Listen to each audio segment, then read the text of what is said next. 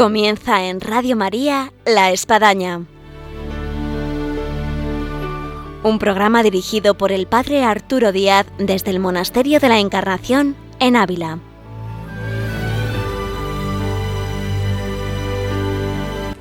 Hola, buenos días. Les habla el Padre Arturo Díaz. Un gusto de estar una vez más con todos ustedes en esta mañana de viernes en Radio María en el programa de la Espadaña.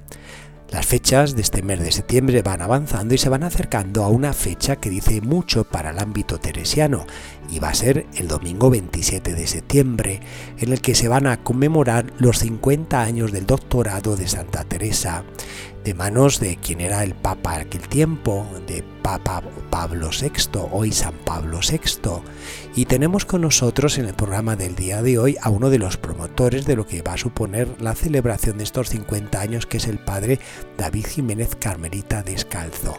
Con él vamos a conversar y nos vamos a adentrar en esta celebración de este marco que va a marcar varios programas nuestros aquí de la Espadaña, así como una serie de celebraciones que se van a realizar aquí en Ávila con motivo de estos 50 años. Así que nos acercamos ahora y de alguna forma nos descubrimos ante esta doctora de la Iglesia que es Santa Teresa de Jesús.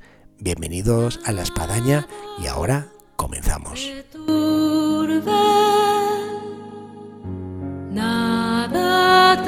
Espante, todo se pasa. Dios no se muda, la paciencia decíamos al inicio de este programa, tenemos con nosotros hoy aquí en La Espadaña, en Radio María, el padre David Jiménez, carmelita descalzo, prior del convento de los padres carmelitas de la Santa en Ávila. Eh, buenos días, padre David. Buenos días, Padre Arturo. Padre David eh, es eh, ya veterano en estas artes porque además le encanta, entre otras cosas, la comunicación, la imagen y ha pasado varias veces por el programa de la Espadaña. Sí, muy gustoso, la verdad. Así que vamos, es hombre de casa en estos medios. Estamos centrando nuestro programa, Padre David, en los 50 años que vamos a cumplir de eh, ser doctora de la Iglesia, Santa Teresa, ser proclamada por el Papa hoy San Pablo VI. Y aprovechando este marco de lo que supone el Monasterio de la Encarnación, de lo que es Ávila, teniéndole a usted como prior del convento de la Santa, eh, podemos comenzar por el inicio. ¿Cómo, fue eh, ese 27 de agosto de 1970? Que bueno, yo creo que todavía no había nacido. No, todavía no había nacido yo. Pues estábamos hablando previamente del programa de que, bueno, yo era un chaval y recuerdo que todos pegados en una televisión de blanco y negro y los mis padres ahí, bueno, contando de a quién veían y todo, un evento como si fuese una especie de mundial de fútbol, por si alguien puede llegar a comparación, ¿no? Bueno, en, en, en el caso tuyo, eh, cómo, cómo, ha llegado a tener conocimiento y a vivir esta fecha del, del 27 de agosto de 1970? Bueno, pues la verdad que yo no había nacido todavía, pero después pues uno va, conociendo, va viendo en, en, la orden y sobre todo aquí en Ávila también, pues, pues que Santa Teresa es doctora de la Iglesia y con el tiempo vas entendiendo que, que se trata de algo muy importante que no es simplemente pues un, título o un nombramiento o algo que, que, decimos así de ella, ¿no? sino que, que, tiene una relevancia muy grande y muy grande para la Iglesia.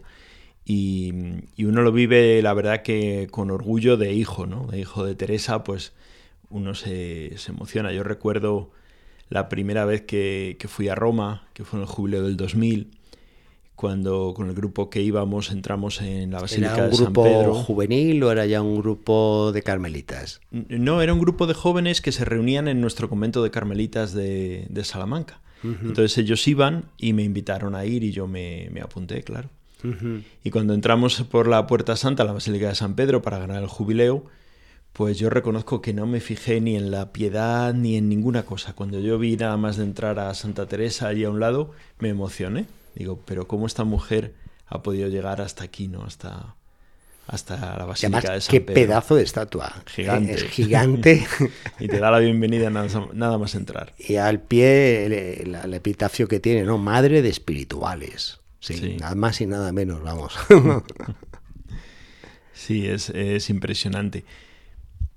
Yo sobre esto, en base a la Orden del Carmen, dado que hay muchos oyentes cercanos a los carmelitas y a las carmelitas, eh, ¿cómo, se ha vivido y cómo se está viviendo estos 50 años de doctorado? ¿Qué, ha supuesto para la Orden del Carmen tener una doctora de la Iglesia?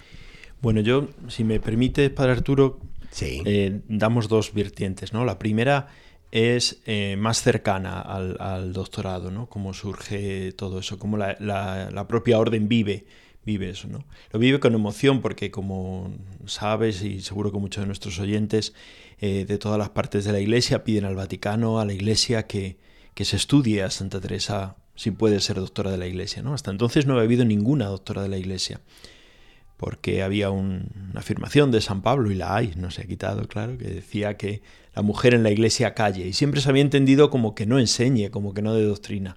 Pero desde todos los rincones del mundo piden al Papa que, se nombre a Teresa Doctora. Y, nuestro general, entonces el padre Anastasio, pues un día hablando con Pablo VI le, le muestra la, esta petición. Y había sido una reunión que habían tenido un poco compleja y Pablo VI pues dice, bueno, ¿y qué, gana la iglesia con esto? Lo pensaremos, ¿no? Fue un poco frío así. Pero un día le llama, le llama al Papa, al, Padre General y dice, hemos pensado y estamos en ello. Hay que, hay que estudiar, ¿no? Entonces la orden se pone a hacer un, trabajo serio, lo que se llama una posición, ¿no? Una, petición de, de por qué Santa Teresa puede ser doctora de la iglesia. Y el mismo Papa pues pide que se estudie a los biblistas y a, las distintas comisiones si, si Teresa, una mujer, puede ser doctora de la Iglesia. Y hay la sorpresa que, que un día el, Santo Padre pues llama al Padre General y le dice, mira, si, si va a ser doctora, va a ser, va a ser, reúne las condiciones, va a ser y va a ser la primera. Pero hay que nombrar a otra dice Pablo VI. Hay que nombrar a otra porque si no, una sola se nos queda un poco... Y, es el, padre general, para Anastasio, el que le dice, pues santidad, Catalina, que defendió tanto a la iglesia y al papado, y entonces ahí surge, surge la idea, la encomienda del propio papa para que le diga al prior de los, de los dominicos que va a ser que va a ser Catalina y que se pongan a trabajar un poco en hacer las, los preparativos y cuando ya estaba todo hecho, pues hablando un día con el Papa, le dice general, bueno, entonces, ¿qué fecha tenemos para el doctorado? Dice, el 27 de septiembre. Ah, qué bien, dos doctoras en el Vaticano. Entonces el Papa le interrumpe y dice, no, el 27 Teresa, primero Teresa, y el domingo siguiente será Catalina. Es una historia muy bonita de cómo de cómo se, movió y de cómo el propio Papa tenía un interés particular también, ¿no? Descubrió esa gran figura de Teresa en, el doctorado. Y la siguiente vertiente sería lo que ha supuesto para la orden, ¿no? Desde ese momento yo creo que en la Orden del Carmen eh, este nombramiento, este reconocimiento de Santa Teresa como doctora de la Iglesia ha supuesto un, un verdadero eh, acicate para, para, aumentar el estudio, la profundización, conocer mucho mejor a Teresa, conocer sus estudios, conocer sus escritos, eh, darla a conocer a los demás, preparar ediciones buenísimas de las obras de la Santa, potenciar que todo el mundo pueda leer los textos de esta gran mujer siendo doctora de la Iglesia. ¿no? Y creo que ha sido un boom en estos 50 años que la orden ha, ha vivido con, con grandísima intensidad y mucha ilusión destinada precisamente a adentrarse en la doctrina de Teresa, a leer sus escritos y a ser capaz de exponerlos y de, y de contarlos a los demás. Y en torno a esta vertiente, Padre David, eh, mirando fuera ya de la orden, lo que ha supuesto el que Santa Teresa sea doctora de la Iglesia, en el ámbito de la espiritualidad de la Iglesia, de, los laicos que se quieren acercar a Santa Teresa, ¿qué, qué ha supuesto el hecho de que sea doctora?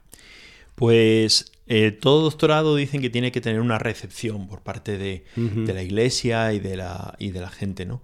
A nivel yo creo que, teológico eh, ha, habido un, verdadero acercamiento. Siempre Teresa suscitó mucha, mucha ilusión en, los teólogos, en la gente que, leía, ¿no? En la gente que estudiaba la teología. Siempre ha sido una, una mujer como muy, muy viva a su mensaje, ¿no? Pero yo creo que ese mensaje se ha trasladado también pues a a todo el pueblo de Dios. ¿no? Todo el pueblo de Dios ha ido acercándose quizá de una manera diferente a esta, a esta mujer. ¿no? Es curioso porque cuando uno habla de otros santos, pues a veces quedan reducidos por desgracia nuestra, ¿no? Como una especie de caricatura. Y decimos, pues este santo es que hacía este milagro, es que está... Pero cuando uno habla de Teresa, como que, que parece que, que, es diferente, que ocupa otros niveles, ¿no? Yo creo que eso también es fruto de, de ese doctorado. El Papa, Pablo VI, cuando la declara doctora, en una homilía preciosa que hace... es recomendable que se puede encontrar por internet. Se puede encontrar por internet e incluso el audio en el que el Papa parte la lee en castellano eh, dice una, una, de las cosas preciosas, dice, Teresa es en la iglesia formadora de almas, ¿no? O sea, que todo el mundo que se acerca a Teresa y descubre la fuerza de la oración, que descubre su pasión por la iglesia, se encuentra con una mujer que, que da esa verdadera formación del alma, del espíritu, de cómo encontrarse con Dios, que en definitiva, dice el Papa, es el tesoro de Teresa, ¿no? el secreto de Teresa. Teresa tiene ese secreto que es que nos ha abierto el, camino ¿no? de cómo encontrarnos con un Dios personal, con un Dios que es amigo, con un Dios que es cercano. Yo creo que este es el, eh, la, mayor, el mayor fruto, podemos decir, de este doctorado espiritualmente para la Iglesia. ¿no? Que, hemos descubierto, se nos ha abierto los ojos a todos para encontrar en, Teresa este camino de encuentro personal con Dios. Yo recalcaría, Padre David, esto que estás hablando, la influencia que ha tenido alguien que va a ser proclamado doctor o doctora. Y en este caso yo recuerdo cuando se iba a nombrar doctora de la Iglesia Santa Teresita del Niño Jesús, eh, más de alguna persona me decía, bueno, pero ¿qué ha escrito para que sea doctora de la iglesia? y efectivamente, a veces te imaginas una especie de Santo Tomás de Aquino que tiene una suma teológica con 22 volúmenes y dice, bueno, efectivamente, o sea, Santa Teresita escribió poco, y además esto de un alma, pero eh, en base a la influencia que estamos hablando aquí en este caso aquí de Santa Teresa de Jesús, eh, también podemos decir esta otra gran carmelita, o sea, el grado de influencia que, que ha tenido eh, en orden a cuántas congregaciones que se han, han fundado, movimientos, espiritualidades, asociaciones, parroquias, en fin, a cuánta gente que ha llegado las dos grandes carmelitas que son doctoras de la Iglesia. Sí, la verdad que sí. Ya en el siglo XIX casi todas las congregaciones que se van fundando, en el siglo XIX, antes del doctorado, tienen a Santa Teresa como patrona, madre espiritual, tienen algo ahí, ¿no? Alfonso María de Ligorio la tiene casi como hace una novena, una oración y, la tiene como, como patrona, ¿no? Y, más, muchas más congregaciones masculinas y femeninas. Es muy curioso, después de tantos siglos vuelven a, ver a Teresa, ¿no? Pero incluso, como, como bien dices, Padre Arturo, eh, si uno mira las parroquias y las iglesias del mundo, a partir de esta fecha del doctorado hay muchísimas nuevas iglesias y parroquias dedicadas a Santa Teresa de Jesús en muchos lugares del mundo y en lugares recónditos que, que uno pues ni, ni se imagina. Contaba el padre Antonio González, que estuvo encargado del quinto centenario, que en aquella peregrinación tan hermosa, Camino de Luz, que llevaron el bastón de Santa Teresa por todo el mundo, le llamaba la atención como en, algunas islas de, Asia, donde uno dice, pero aquí qué, tiene que ver Santa Teresa? Cuando enseñaron el bastón y hablaron de Santa Teresa, multitudes acompañaron la peregrinación, multitudes de personas. Entonces Teresa no es solo alguien de, de aquí, de nuestra ciudad de Ávila, en las murallas bucólicas, hermosa, ¿no? El mensaje de Teresa como doctora ha llegado y sigue llegando a todas las partes del mundo.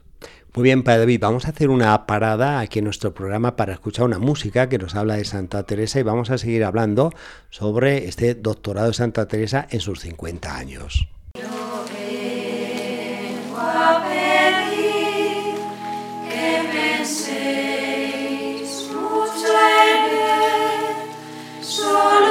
Los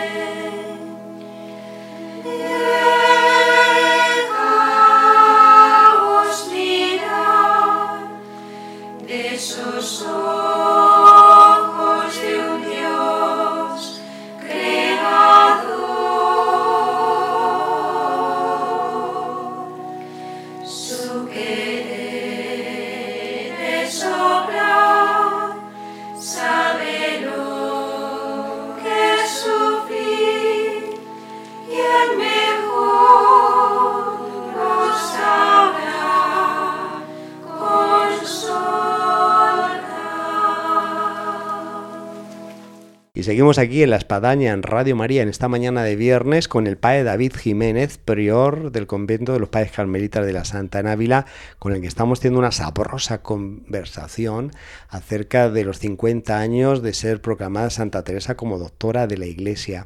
Estábamos hablando, padre, eh, antes de esta música que nos ha eh, remitido a Santa Teresa, de lo que supuso bueno el camino de, doctorado de cualquier eh, bueno doctor que ha sido elevado proclamado como tal en la iglesia. Es muy curioso en Santa Teresa eh, hablando de lo que era ese bastón que recorría el mundo, eh, cuántas estatuas, imágenes que uno ve de Santa Teresa como doctora de la Iglesia y que todavía no había sido nombrada y declarada doctora de la Iglesia. Como el fervor y la devoción popular va por delante muchas veces de, las proclamaciones de la Iglesia como dogma o en este caso como doctora. Sí, en la iglesia creemos en el, en el sensum fidelium, ¿no? Y es el, pueblo de Dios el que, el, el que eleva la, petición siempre, ya en aquel concilio de Éfeso, los obispos discutían sobre si María era la Madre de Dios y el pueblo alrededor de la iglesia gritó, Madre de Dios, Madre de Dios, ¿no? Y los obispos y el Papa escucharon aquella voz. Pues lo mismo le ha pasado con el doctorado de Teresa. Hay un, un episodio brillante, a mí me encanta, que, que, sucedió en el siglo XIX, que fue con San Enrique de Oso, un enamorado de Santa Teresa, sacerdote de de, Cataluña que, de pequeño pues lee el libro de la vida de la santa y, entonces le apasiona. Y él, dice que Teresa es robadora de corazones, le ha robado el corazón. Y, y, el padre Enrique de Oso hace varias peregrinaciones a Ávila y Alba de Tormes, mueve por toda España la devoción a Teresa y una de las cosas. funda las Teresianas. Funda la Compañía de Santa Teresa, claro, las Teresianas. Y bueno, hay movimientos de, niños y, de mujeres y tal, ¿no? Todo bajo el espíritu de Teresa. Pues él eh, fue uno de los que pedía en su revista y en varios escritos que Santa Teresa fuera declarada doctora. Y hace una petición firme y de hecho él regala una estatua ya creada por él, o sea, orientada por él, para que el escultor la haga con birrete de doctora y regala un birrete de doctora a, la propia santa en Alba de Tormes. Eh, es verdad que los santos tienen una visión más allá. ¿no? Pues San Enrique de Oso descubrió en, Teresa de Jesús eso y, fue capaz de, pedir, ¿no? hablando de, ese doctorado, de, de, esas imágenes de doctora, pues no solo están esos cuadros que vemos en muchos conventos, ¿no? que está Santa Teresa entre los doctores de la iglesia enseñándoles. ¿no? Es otro, otra iconografía bonita. Pues junto a, eso aparecen también personajes como Enrique Dosó que, que ya pintan a Teresa como doctora y hacen hasta un birrete para ella. Nuestros oyentes no pueden ver, tan solo escuchan la radio, Radio María, La Espadaña, pero aquí donde estamos emitiendo el programa del Monasterio de la Encarnación tenemos un cuadro precisamente de Santa Teresa, también con un, un birrete, ¿no? Eh, dado que el padre David es amigo de imágenes como Santa Teresa, y me consta, porque yo consulto muchas veces con él cuando hay que hacer algún cartel o algo, eh, una pregunta un poco a mejor comprometida. ¿Qué, ¿Qué, imagen de Santa Teresa a ti te gusta como doctora de la iglesia por ahí que tú conozcas? Pues sí, es comprometida, sí.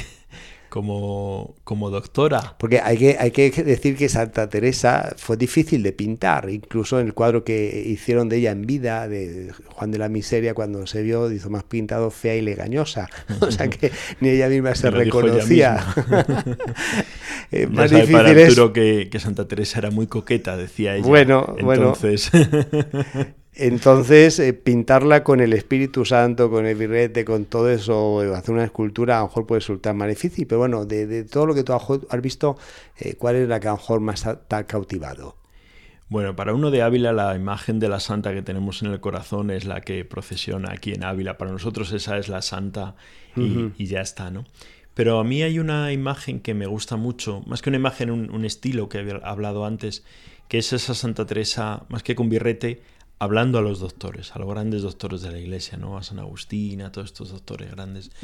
me gusta más que la, que la, cuestión del birrete, ¿no? Me gusta porque, porque es hermoso, ¿no? Es como, como ella está compartiendo aquello que tiene con la experiencia con los grandes doctores de la iglesia, ¿no? Y es un, un gesto que, que, ya desde antiguo se pintaba así y, y, me gusta a mí reconocer ahí el doctorado de, de Teresa en, en ese gesto, ¿no?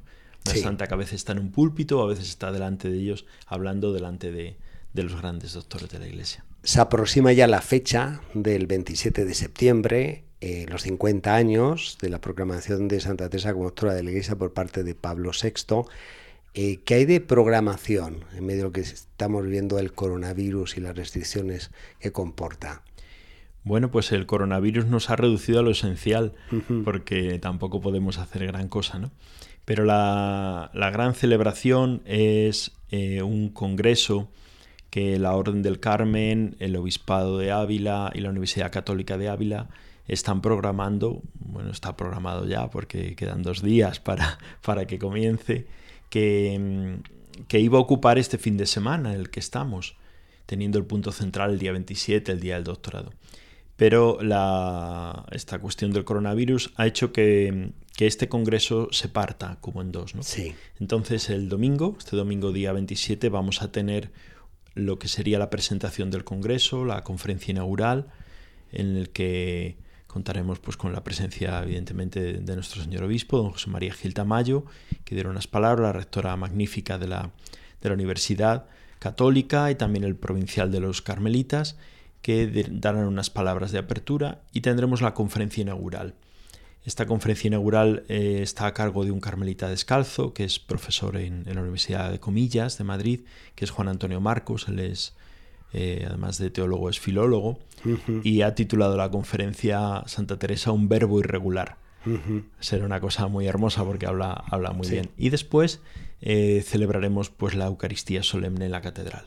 Ese será como el aldabonazo de ese congreso que ha quedado pospuesto lo que serían las las ponencias y las charlas para el mes de abril, esperando que ya el coronavirus nos dé una tregua y se pueda celebrar. No obstante, eh, la planificación es que el, Congreso sea presencial y telemático. Bueno, es una ventaja del coronavirus. entrar en este Congreso, eh, ¿por medio de qué página web pudiese eh, tendría, tendría que en la Universidad Católica se ha colgado una, Universidad Católica de Ávila, entonces. Sí, se ha colgado el, programa y la publicidad, entonces todos los que quieran se inscriben ahí y pueden acceder eh, por vía telemática con las instrucciones que la Secretaría les dé. ¿no? Bueno, pues ahí dejamos la, recomendación. Sí, además es algo precioso porque además de lo presencial van a poder participar mucha gente a lo mejor de América, de otros lugares que no podrían venir, pero de esa manera pues se van a aprovechar de, de, este, de este evento.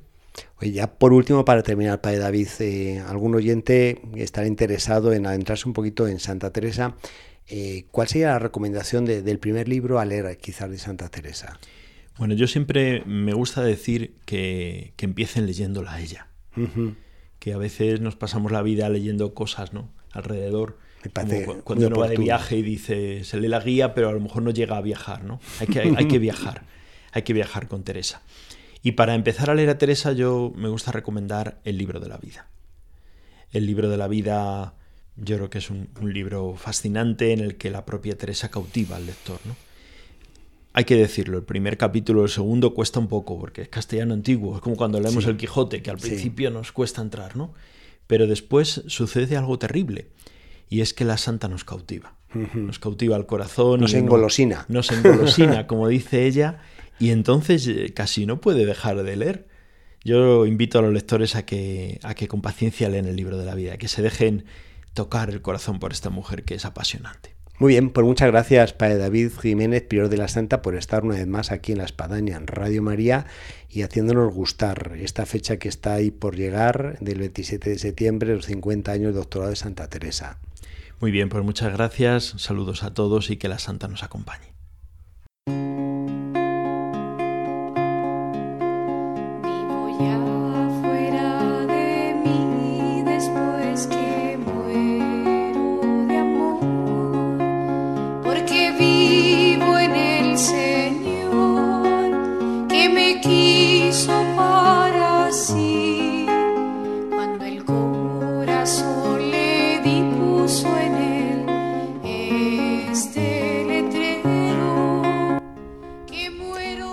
Así al final de nuestro programa del día de hoy, presentándoles este doctorado de Santa Teresa desde el programa de la Espadaña en Radio María y este monasterio de la Encarnación, en el que nos hacemos eco de lo que supone para toda la Iglesia que veamos a Santa Teresa, doctora de la Iglesia.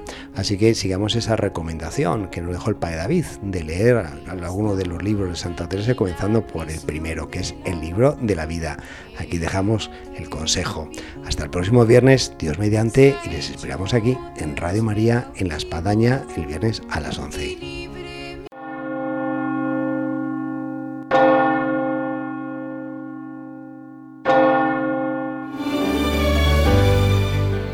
Han escuchado en Radio María La Espadaña, un programa que dirige el Padre Arturo Díaz desde el Monasterio de la Encarnación en Ávila.